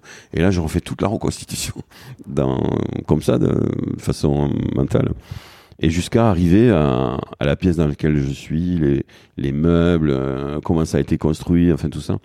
Et je me dis, mais putain, mais tout ça est totalement relié. Et, en fait, ce que il faudrait faire, c'est c'est relier toutes ces initiatives. Voilà. Je me suis dit, il faut toutes ces initiatives que j'ai vues qui étaient séparées, il faudrait les relier les unes avec les autres, de telle façon à ce qu'en étant connectés, on puisse créer une organisation qui soit à la fois plus efficiente et en même temps plus résiliente. Et et je me suis dit, mais c'est vrai que dans tous les lieux que j'ai visités, euh, on aborde souvent des problèmes séparément et, ils ne sont pas reliés. Donc je me suis dit, voilà comment je pourrais aider. Ben, je pourrais aider en, en essayant de ramener dans un même lieu le meilleur de ce qu'a développé la société civile, euh, l'énergie, l'eau, l'agriculture, l'éco-construction, la gouvernance, les monnaies, l'euro une base, euh, la gestion, de... bref, tout ce qui va, tout ce qui va, tout ce que la société civile à préparer dans sa cuisine et voir comment on pourrait faire pour connecter ça et, et, et vérifier si ça, ça pourrait pas être facteur à la fois d'un développement euh, territorial et en même temps un renforcement de la cohésion sociale. Et c'est comme ça qu'est né le projet Terra en fait. Ok, ben du coup, c'était un peu long. Non, non, bah c'est, enfin, vraiment, j'ai cette euh, croyance que c'est de décortiquer les prises de conscience euh, graduelles et puis même les différentes euh, expériences qui composent un chemin de vie. Donc, expliquer un petit peu le pourquoi tu, tu fais les choses, c'est pratiquement tout aussi important que ce que tu fais mmh. concrètement. Donc là, on a, on a bien le, la genèse et, et pourquoi tu fais Terra. du coup, on peut se lancer là-dessus, je pense. On peut parler de, de Terra. comment t'expliques Terra en, en, quelques mots euh, les non-initiés Alors Terra, euh, tout est compris dans le nom, euh, tous ensemble vers un revenu d'autonomie. Tout est dit. Donc tous, on prend tout le monde, sans exception. Euh, ensemble, on prend tout le monde, mais séparément, c'est-à-dire on garde les différences. Il ne s'agit pas de tous s'habiller en blanc et de marcher en ligne, mais on prend les, les, les, communautés, ce qu'on appelle les styles de vie. Donc on n'est pas pareil. On, va tous vers une direction, mais on n'y va pas de la même façon. On n'est pas habillé de la même façon, on ne croit pas aux mêmes choses, etc. C'est pour ça qu'on veut une démocratie, parce qu'on est différent et on veut vivre avec des gens différents. Voilà, la démocratie, elle n'a de sens que si on est différent. Si on n'est pas différent, il n'y a aucun, aucun besoin de démocratie. Mais la démocratie, elle, elle est là justement pour permettre à ces différents d'habiter ensemble. Moi, je suis comme ça, mais je veux pas forcément habiter qu'avec des gens qui sont comme moi. J'ai envie d'habiter avec des gens différents. Voilà, c'est ça mon truc, moi. Et moi, je trouve qu'un pré avec toutes ces fleurs et ces, ces arbres différents, c'est quand même plus joli que, que ces espèces de pins alignés, euh, clonés les uns aux autres. Euh, voilà. Bon. Donc, tous ensemble, vert, ça, c'est vachement important. Vert, ça montre une direction. C'est qu'on n'a pas préparé le truc et puis on cherche des gens pour le mettre en place. On va vers quelque chose. Donc, du coup, ça veut dire que cette chose-là, elle n'est pas là encore. Hein. Donc, on va vers. Donc, il y a vraiment cette dynamique et là, on retrouve, moi j'aime beaucoup Edgar Morin, donc on, on, on retrouve cette dynamique d'émergence. C'est-à-dire qu'on a des principes qu'on veut voir à l'œuvre, mais on ne sait pas qu'est-ce que ça va donner. Il y a des hypothèses pour une expérience, euh, mais on laisse une grande place justement à l'expérience pour savoir euh, où ça va nous mener sans trop d'a priori. Quoi. Voilà, c'est ça. Et, et, et, surtout, on, on met pas de, on colle pas notre passé sur ce qui va arriver. Hein, Edgar, il a une très belle phrase. Il dit. Euh, il dit tu, tu peux pas déduire les propriétés de l'eau en regardant de l'oxygène et de l'hydrogène séparément. Mais quand tu vas assembler l'hydrogène et l'oxygène, ça va donner de l'eau. Et l'eau est complètement différente de l'hydrogène et l'oxygène. Elle a ses propres propriétés, mais tu n'aurais jamais pu déduire les propriétés de l'eau en regardant de l'oxygène, de l'hydrogène. Donc si tu viens plaquer ton image du passé sur ce qui va ce qui va arriver en mettant ensemble de l'hydrogène et de l'oxygène, tu risques vraiment de passer complètement à côté quoi. En faisant des espèces de trucs où l'hydrogène aurait ses propres propriétés, où l'oxygène aurait ses propres propriétés, mais jamais tu feras de l'eau.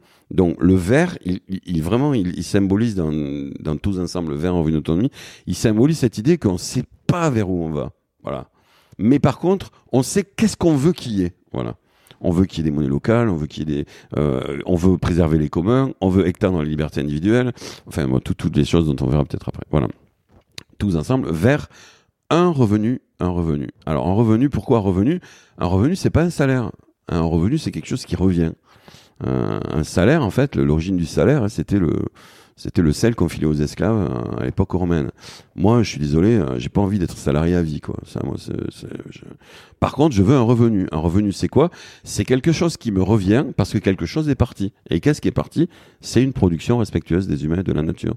Et donc, parce que cette production, elle a été mise en place, j'ai le droit euh, d'avoir en contrepartie une part de, de, de ce revenu qui m'est destiné, indépendamment de savoir si c'est moi qui l'ai produite puisque collectivement cette production, elle a été produite, bah, dans, ces cas-là, il y a une partie qui me revient. Voilà. Et donc, c'est vraiment ce terme de revenu, pour moi, il est très important. Et enfin, d'autonomie. Pourquoi d'autonomie? Parce que d'autonomie, ça vient d'autonomos, qui veut dire faire ses règles par soi-même. C'est-à-dire que ce revenu doit être suffisant pour faire mes règles par moi-même et donc de pouvoir décider si je prends une occupation, euh, si je prends une, euh, un emploi marchand ou non marchand, euh, si je me lève le matin que je fais de la méditation, ou si je veux, si je veux aider les communs, ou si je veux bosser pour gagner plus d'argent, parce que moi ça me gêne pas que quelqu'un bosse pour garder, pour gagner plus d'argent, mais ce que je veux c'est qu'il le choisit. Autrement dit, le revenu autonomie doit permettre à chacun de choisir son activité, indépendamment de savoir si euh, ça va rapporter de, de l'argent à quelqu'un, on s'en fout, c'est pas le problème. Donc tous ensemble vers un revenu. Et donc du coup, l'objectif, c'était de se dire, ben, on va aller créer une expérimentation dans une zone de revitalisation rurale dans laquelle donc les, la vie économique est en train de mourir, la population vieillit, les jeunes s'en vont, donc on sait que cette commune sera, aura disparu dans les 5 ans ou 10 ans qui viennent. Et là, en fait, on va venir installer euh, tout un ensemble de moyens humains financiers d'investissement qui vont redynamiser l'économie locale. Et là, l'image qu'on prend, c'est l'éco-village. En gros, l'idée, c'est de dire on va créer un éco-village. Maintenant, on parle plus d'écosystème coopératif. Mais en tout cas, l'idée, c'est on va créer un éco-village euh, avec les habitants du coin, donc avec toutes les parties prenantes du territoire, et pas seul. Hein. On fait pas un village de Gaulois séparé de la République. On le fait vraiment en co-construction avec les habitants et toutes les parties prenantes, les élus, tous les gens qui sont là. Et là, dans ce village, on va, un, relocaliser à 85% la production vitale à ses habitants. Deux, on va, euh, on va faire en sorte que cette production est une empreinte écologique de moins d'une planète.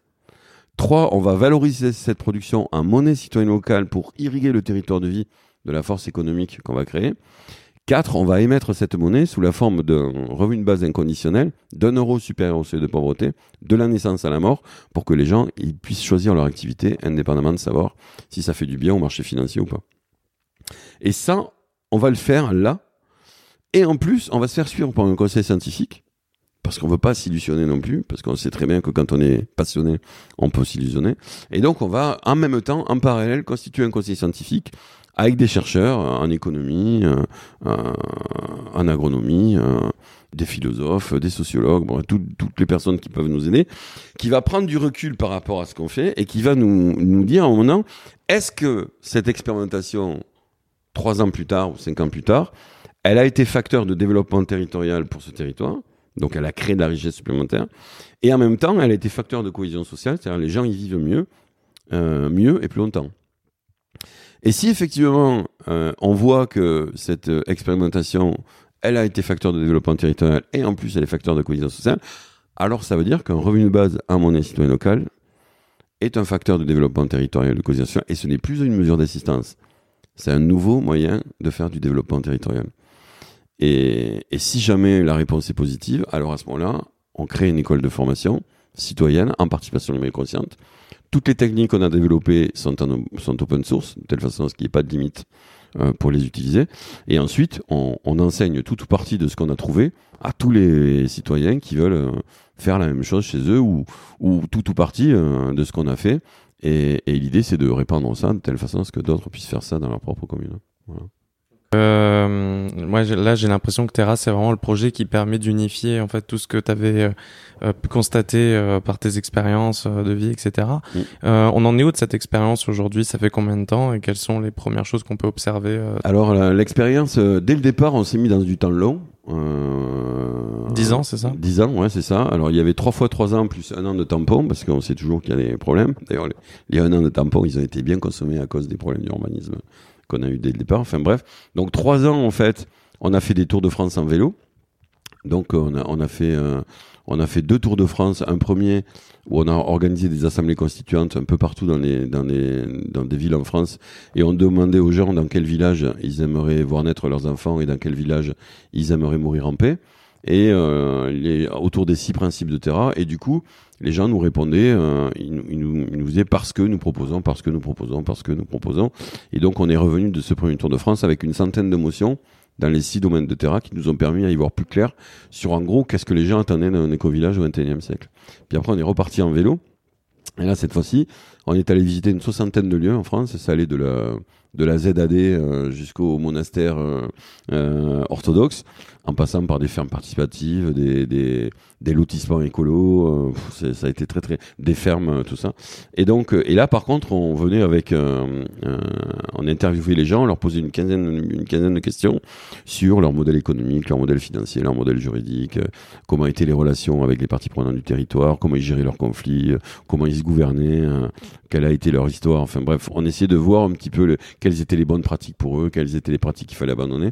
Et là, on, on a un peu analysé un petit peu tout ce qui existait en matière d'écolieux. Et là, euh, ce qui s'est passé, c'est qu'on est revenu avec ça. Et là, on avait une vision assez claire de ce qu'il fallait répéter et, par contre, ce qu'il fallait surtout pas répéter.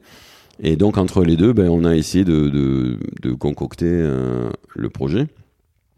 Et donc, en, pendant la fin de notre deuxième tour, on a, on a fait un appel pour dire euh, est-ce que vous pourriez nous aider à trouver un, un, lieu où on pourrait commencer à expérimenter ce qu'on a compris et donc là, il y a un ami euh, qui, bon, qui souhaite rester anonyme, qui nous a dit, ben tiens Frédéric, moi j'ai une propriété euh, dans une, zone rurale, un, peu comme vous voulez. Euh, regarde si ça te va et rappelle-moi. Et donc du coup, il m'a envoyé un mail, tout ça. Je, je suis allé voir le. Elle était à vendre, je me souviens, 260 000 euros. Et là, il nous, il nous, a proposé de, de récupérer le domaine de l'Artel. Et donc dans le Lot-et-Garonne. Dans le Lot-et-Garonne, ouais, c'est ça, entre entre un tournant d'Agenais et Cahors. Et, et, donc on est venu s'installer sur ce lieu, on n'y connaissait rien, on est arrivé à trois parce qu'il y a une partie de l'équipe qui a préféré continuer à faire des, de, de l'itinérance.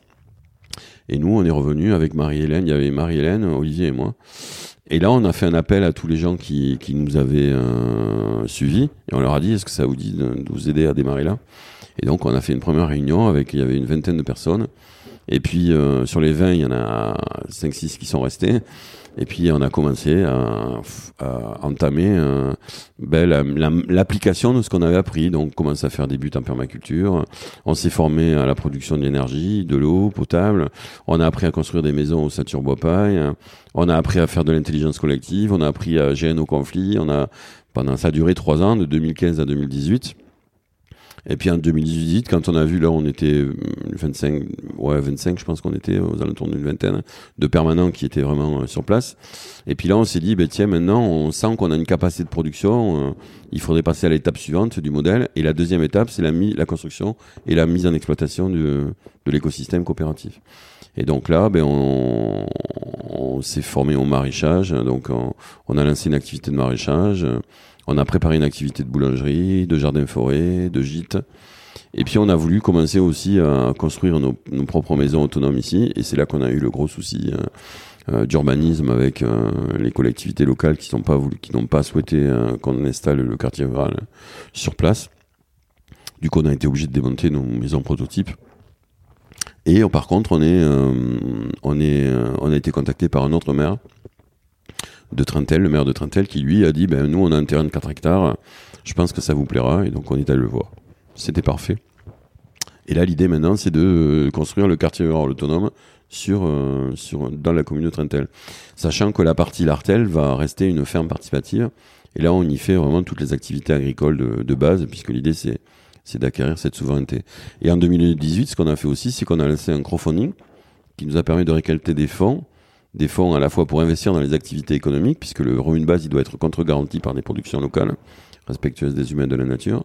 Et puis, on a aussi récolté des fonds pour verser les premiers revenus d'autonomie aux personnes qui souhaitaient euh, s'engager dans ce processus de souveraineté. Et, euh, là, on a fait plusieurs réunions. Parce là, on était, c'était en 2018, on devait être 25-30. Et donc là, ce qu'on a fait, c'est qu'on a demandé à tous les gens ce qu'ils voulaient faire. Euh, et donc, ils ont listé toutes les activités qu'ils voulaient faire. Donc c'est des réunions qu'on appelle euh, place des aspirations. Et puis ensuite on a fait une autre réunion qui, euh, qui s'appelle euh, la théorie du changement. Et là on a mis en place en gros tout ce qu'on avait besoin pour que le projet se réalise. Et là on a regardé comment matcher les aspirations de chacun avec les besoins du projet. Donc quand les, quand les activités matchaient, ben, c'était très bien.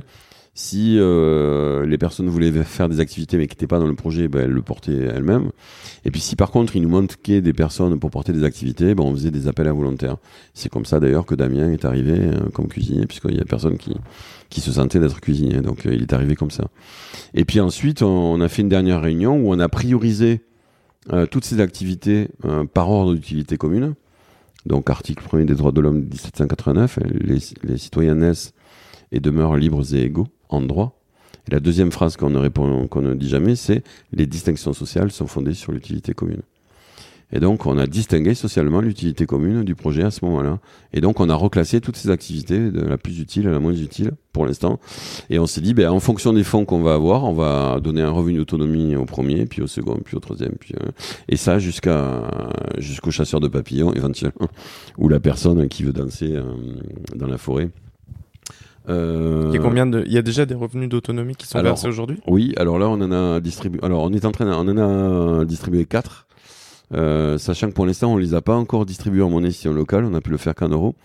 Parce que euh, ça a pris du temps en fait. Tout prend beaucoup de temps dans une expérimentation parce que en France, verser un revenu d'autonomie, euh, ça n'existe pas quoi. Il faut il faut des structures, il faut des structures juridiques, il faut des contrats de travail, ou alors il faut des il faut des des, des, factures, des contrats de prestation de services. Et donc on s'est associé avec une coopérative d'activité d'entrepreneurs qui s'appelle Coaction. Euh, qui nous a aidé à, à, à, à, élaborer en fait des moyens juridiques pour qu'on puisse verser les revenus de base aux gens. Et derrière ça, en plus de cette problématique juridique, donc Olivier a énormément travaillé euh, sur la formalisation du versement de ces revenus d'autonomie. Et puis de l'autre côté, on a aussi travaillé sur euh, la monnaie locale, parce que quand on est arrivé ici, il y avait une monnaie locale qui s'appelait l'abeille, qui est d'ailleurs la première monnaie euh, locale de France. Et mais ils étaient en coupe au billet. Et nous, le coupon billet, c'était absolument pas possible d'utiliser des coupons billets, qu'on va pas verser 1000, 1000 euros de coupons billets par mois ou payer son loyer avec des coupons billets de 5 ou 10, 10 abeilles, c'était pas possible. Donc on a passé presque un an, plus d'un an à, à formaliser une plateforme de paiement électronique en partenariat avec Cyclos, qui est la même, euh, le même euh, logiciel qui est utilisé par exemple dans le film de même pour euh, le maire au Bristol là, qui se fait payer son, ses, ses émoluments en, en, monnaie locale. Et donc là, ça y est, la plateforme elle est quasiment en place. il y a juste quelques petits soucis de sécurité. Donc dès que le, la plateforme sera en place, on versera les, les rétroactivement les quatre premiers revenus d'autonomie. Et, et là, on est dans cette phase encore nouvelle où euh, on, alors là c'est une belle émergence parce que ça on l'avait pas vu au départ. C'est qu'on grâce au conseil scientifique qui nous a suivi pendant deux ans on est tombé sur un os. On est tombé sur un os en ce sens que en fait on s'est rendu compte euh, progressivement à cause du fait qu'on pouvait pas créer notre quartier rural euh, à l'Artel qu'il fallait qu'on trouve un autre lieu. Du coup on a effectivement trouvé un autre lieu à Trintel mais en même temps du coup ben ça allait plus être un éco-village. En fait il y avait deux lieux et en plus, on s'était rendu compte que des personnes de Terra voulaient aussi créer leur propre lieu. Non pas pour se séparer, mais, mais pour être un peu ensemble avec leur propre style de vie, hein, tous ensemble vers une autonomie. Et donc en fait, on s'est rendu compte qu'il y avait des ensembles en fait à Terra. C'était pas tout unifié avec un, un seul éco-village, etc. Non, on s'est rendu compte que finalement, on allait vers un écosystème coopératif.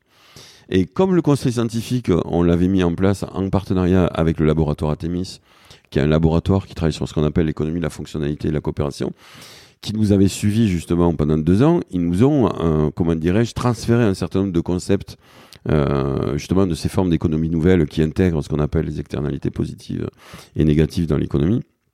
On en reparlera peut-être. Mais donc du coup, on s'est dit, ben voilà, en fait, c'est plus un éco-village qu'on veut faire, c'est un écosystème coopératif. Et du coup, on s'est rendu compte qu'on était en train de créer vraiment un vrai modèle de développement territorial avec plusieurs points, avec plusieurs endroits, et que ce qui allait nous unifier, un peu comme une micronation, c'était finalement la Constitution, c'est-à-dire notre charte, et la monnaie. Et la monnaie, et ce fameux revenu de base inconditionnel qu'on voulait donner à tout le monde, de la naissance à la mort, de telle façon à ce que les gens puissent choisir leur activité. Et donc là, on est dans cette phase maintenant où on est en train de, de comment dirais-je, de séparer Terra de l'Artel et l'Artel de Terra pour que l'Artel devienne un vrai, un, un, vrai centre d'activité de production euh, maraîchage, maraîchère, permacole. Il y a Tournon Agené qui est apparu où on a mis en place le siège social, où là on a vraiment les activités euh, scientifiques, euh, administratives, de gestion, de développement économique. Et puis arrive euh, maintenant Trentel avec ce projet de quartier rural autonome qu'on est en train de développer avec, avec Trentel. Et là c'est vraiment l'endroit où on en est aujourd'hui. Et pour vraiment comprendre de manière un petit peu plus systémique comment ça fonctionne, de quelle manière vous générez les fonds qui vous permettent de verser ce, ce revenu inconditionnel Alors là, on utilise vraiment des méthodes assez, assez classiques parce que finalement, l'économie et la finance, c'est pas mauvais en soi. C'est l'usage qu'on en fait qui est mauvais. Mais l'économie et la finance, elle a montré qu'elle était capable d'organiser la production pour produire plus qu'on ne dépense en produisant. Et c'est ça qui fait que euh, finalement on arrive à, à développer une, une, une, activité pérenne. Mais là, du coup, on a, on a fait comme dans une entreprise, euh, on a cherché un financement extérieur. Et comme notre entreprise à nous, elle est à but euh, communal, donc elle est là pour, pour aider les communs, ben on a plusieurs sources de financement pour financer les premiers revenus d'autonomie. Il y a eu des dons, donc les dons en, en financement participatif, avec la possibilité pour les gens de défiscaliser pour les entreprises 60% et pour les particuliers 66% de leurs dons. Après, il y a toute la, on dirait toute la branche subvention. Donc là, ce sont des subventions que nous donne euh, l'État, l'Europe, euh, euh la région, le département, et pas les communes parce qu'on veut pas prendre de sous communes. On veut leur en donner, on veut pas leur en prendre. Et donc du coup, ben là, on a été aidé parce que finalement, il y a des tas de choses que le projet Terra prend en charge qui sont des services publics et que donc du coup ben, on prend une sorte d'activité de, l'État et donc l'État nous redonne ce dont on a besoin pour porter ses activités. Donc là c'est une partie de subvention publique et puis une troisième partie qui est un, une partie de fondation privée euh, qui là ce sont plutôt des fondations euh, comme Zoen, comme Salvia qui nous ont apporté des fonds pour financer une partie de ces, de ces revenus. Et va se rajouter à ça deux nouvelles, euh, à partir de maintenant, deux nouvelles sources c'est vachement important de financer un projet par plusieurs sources, c'est pas une seule source, sinon on dépend bien sûr de celui qui nous finance. Donc, euh, et donc la, quatrième source, Ça va être des investisseurs, parce qu'à partir de là, maintenant, on est en train de travailler avec le mouvement des colibris. Ils ont monté une coopérative de, financement qui s'appelle Oasis, qui permet de collecter des fonds d'investissement avec une défiscalisation de 19%. Et donc, on a fait appel à des investisseurs pour rentrer au capital de nos structures économiques, comme une société coopérative d'intérêt collectif, qui sera la, société qui va porter les activités économiques dans chacun des lieux. Et puis après, on a la société civile immobilière qui va plutôt être propriétaire du foncier. Et là, notre idée, c'est de faire rentrer des investisseurs et de les rémunérer à hauteur de 2%. Et ça, c'est très important dans le modèle parce que le gros souci qu'ont aujourd'hui les, écolieux, souvent, c'est qu'ils euh, ils construisent leur modèle économique euh, sur l'achat d'un terrain ou d'une propriété avec des prêts. Et ça, c'est catastrophique parce que quand tu prends un prêt, qu'est-ce qui se passe Tous les mois, tu vas rembourser des intérêts et une part du capital. Ce qui fait que toute la valeur ajoutée que tu vas générer dans tes démarrages d'activité vont être rendue en fait au prêteur euh, tous les mois. Et du coup, t'as pas d'argent pour, pour développer ta propre activité. Et ça, c'est terrible. Et on voit des écolieux qui meurent au bout de 4-5 ans parce que ils n'ont pas réussi finalement à se payer eux-mêmes. Et donc, finalement, ils sont vraiment dans la mouise. Et, et pour te donner un exemple, en gros, quand un, un, écolieu, il va mettre entre 1 million et 2 millions d'euros, il va devoir payer aux alentours de 4000 euros par mois avec ses, avec ses intérêts. Mais s'ils avaient qu'à payer les intérêts, en fait, ils paieraient que 80 euros par mois. Il leur resterait 3960 euros. Et ces 3960 euros, tu te rends compte, c'est quasiment quatre revenus d'autonomie qu'ils pourraient mettre en place dessus pour développer des activités. Donc, pour nous, c'est extrêmement important d'avoir des investisseurs qui rentrent au capital de nos structures, qui ont compris que là, il se passait quelque chose. Il y aura une rémunération fixe de 2% par an. Par contre, ils ne pourront pas sortir du capital et ça, c'est les 12 ans que j'ai passé aussi à comprendre le système. Mais ils ne sortiront, ils ne, pourront pas sortir leur capital si nous, on ne, on ne, on ne, on n'est pas en situation d'avoir atteindre notre seuil de rentabilité et notre capacité euh, à, à les sortir du capital. Et donc là, du coup, on remet bien la finance au service de l'économie et l'économie au service de la vie. Et donc ça, c'est notre quatrième financement, donc les investisseurs avec 2%. Et puis le dernier, le, dernier des derniers, ce sera bien sûr l'autofinancement. C'est-à-dire que notre objectif, c'est d'ici 3 à 5 ans que l'ensemble des activités économiques de l'écosystème coopératif produisent suffisamment, euh, on appelle ça l'excédent brut d'exploitation, c'est-à-dire en gros qu'est-ce qui reste une fois qu'on a payé nos dépenses et nos recettes, il reste, il reste quelque chose, et eh bien que cette, cet excédent brut d'exploitation serve en partie à renouveler nos investissements, mais aussi à financer de nouveaux écolieux. Et là, si effectivement il nous reste suffisamment pour financer de nouveaux écoliers, ça voudra dire que notre outil est un outil de développement territorial puisqu'il permettra de, de, créer de nouveaux écolieux. Et là, du coup, là, ce sera formidable parce qu'on aura à la fois euh, les moyens de former les personnes à, s'émanciper en créant ce type de lieu, mais en même temps, on aura les moyens de les financer, ce qui sera beaucoup plus facile pour eux parce qu'aujourd'hui, faire financer un écosystème, c'est très compliqué. Quoi. Alors du coup, la majorité de cet argent vient de l'extérieur vient du, du système quelque part. Euh, est-ce que ça c'est à court terme ou est-ce qu'il y a une volonté du coup de de recentraliser euh, l'argent qui soit euh, du qui vient de votre production par exemple Alors voilà, alors ça c'est alors ça c'est là on rentre dans le modèle financier. Alors c'est comme un bébé en fait. Un bébé au départ, il dépend de la nourriture de sa mère en fait quand il est dans le ventre de sa mère.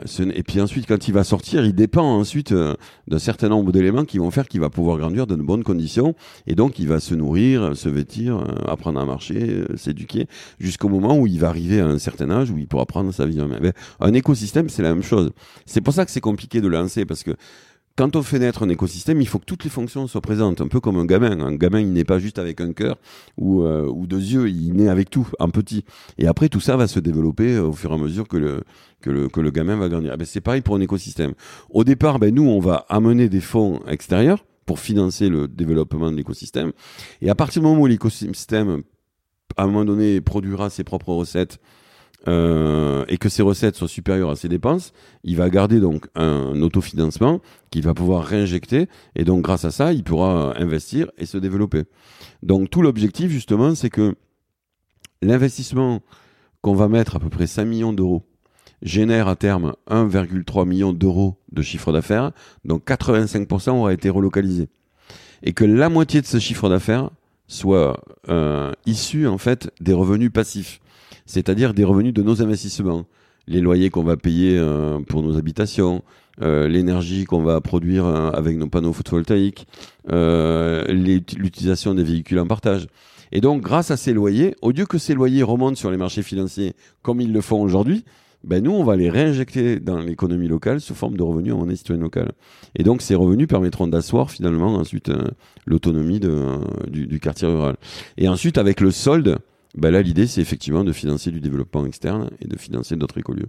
Et donc, à un moment donné, l'idée, c'est que ce revenu de base en monnaie citoyenne locale sera contre-garanti par une production locale et n'aura plus besoin ensuite d'être financé par l'extérieur.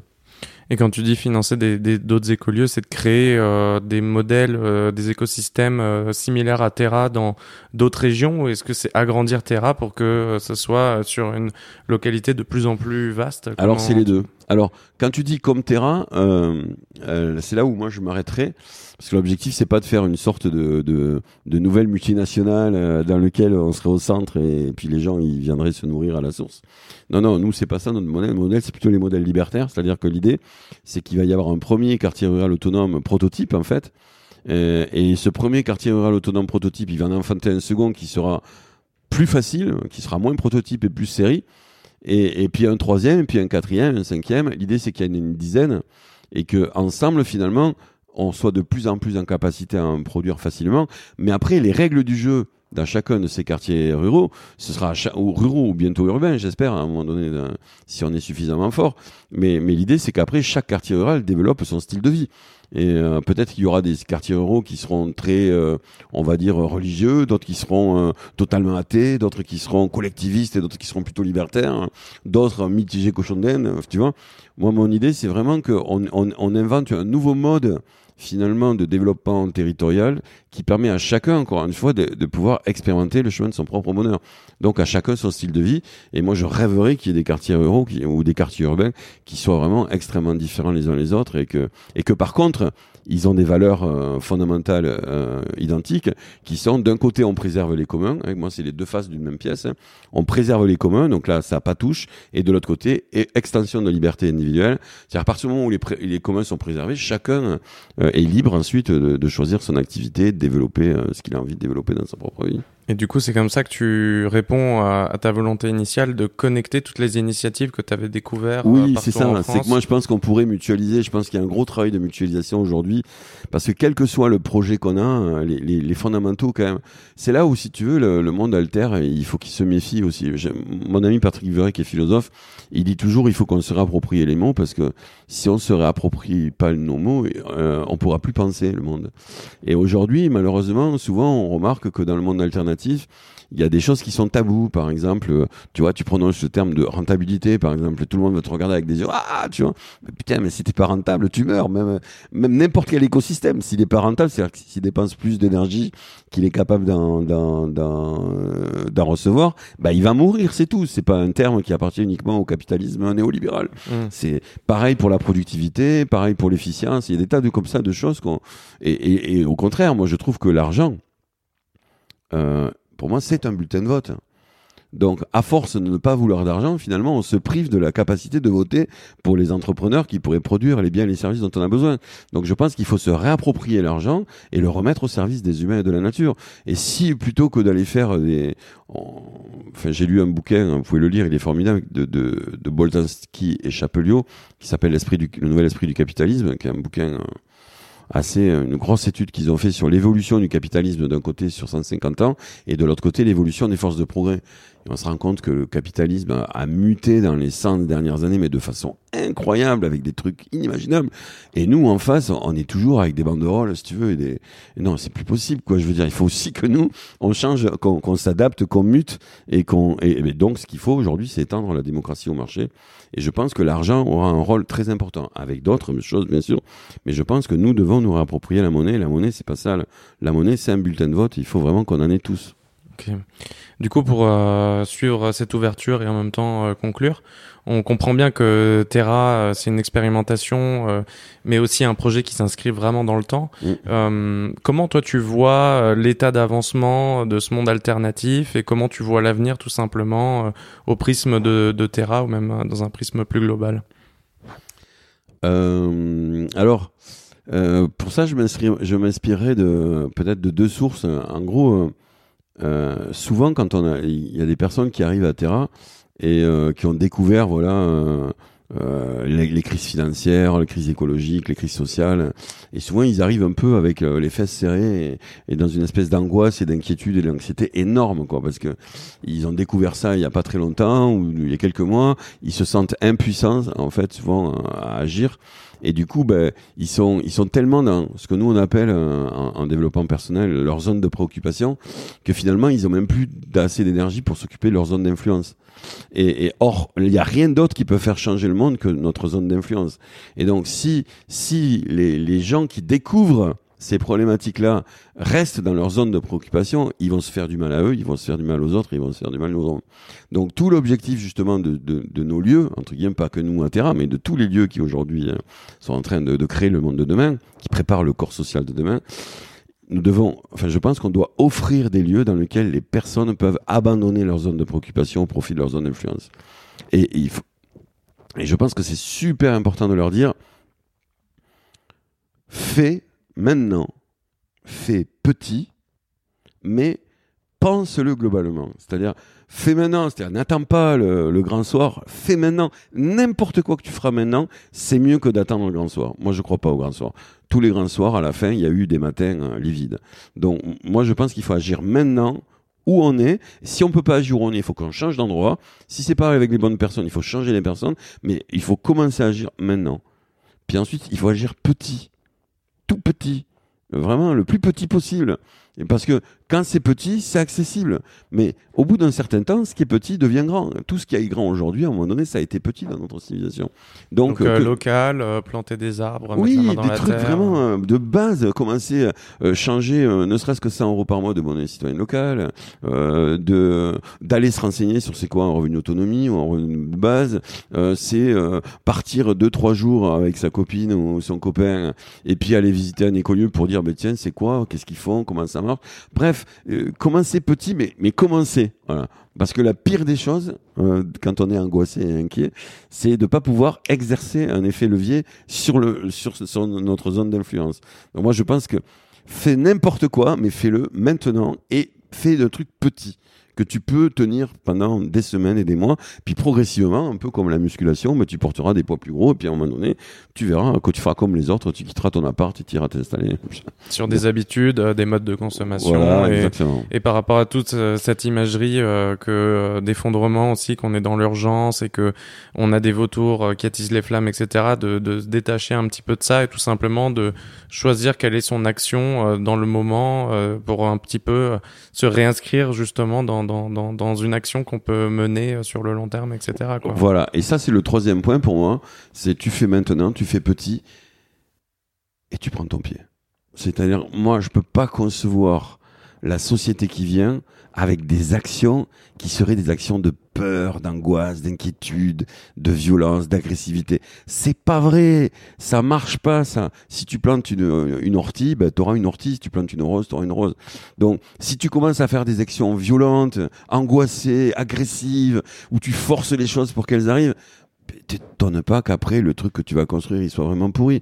Donc, et nous, enfin, moi, ce que je dis souvent, c'est que il faut rendre désirable ce qui est nécessaire. Voilà, ça c'est le truc. Pareil, Patrick, il dit souvent, aujourd'hui on, est dans l'écologie du thanatos, c'est-à-dire l'écologie de la mort.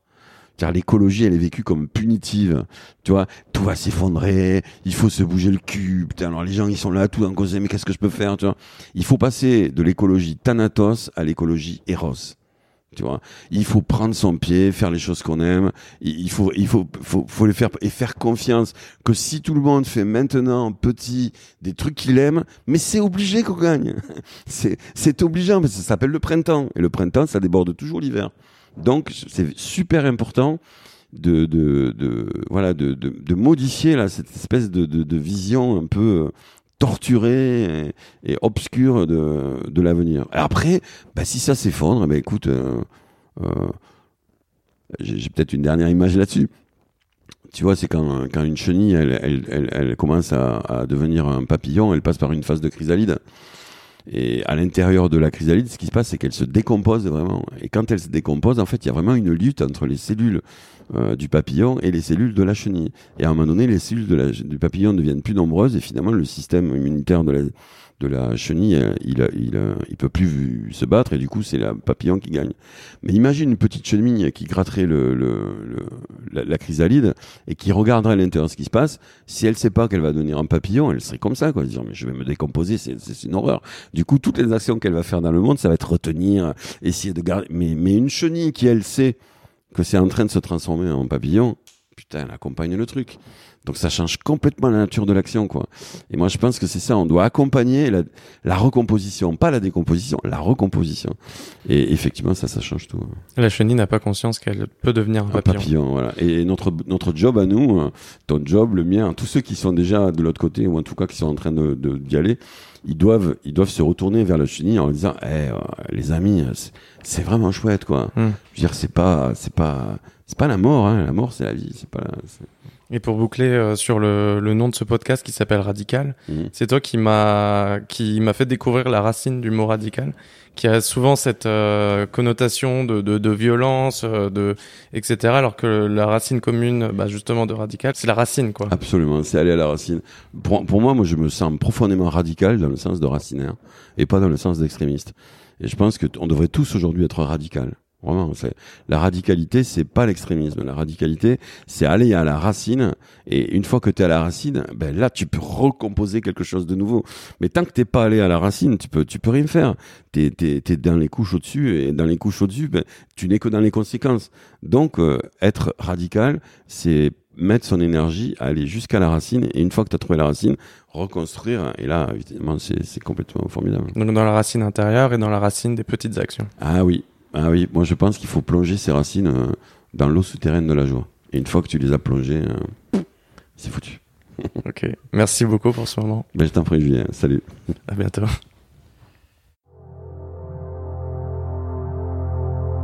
Merci beaucoup d'avoir écouté. J'espère que ça vous a plu. Si c'est le cas, n'hésitez pas à vous abonner pour ne pas rater un épisode et à laisser une note sur l'application Apple Podcast en allant en bas de la page du podcast. À bientôt pour un nouvel épisode de Radical. Salut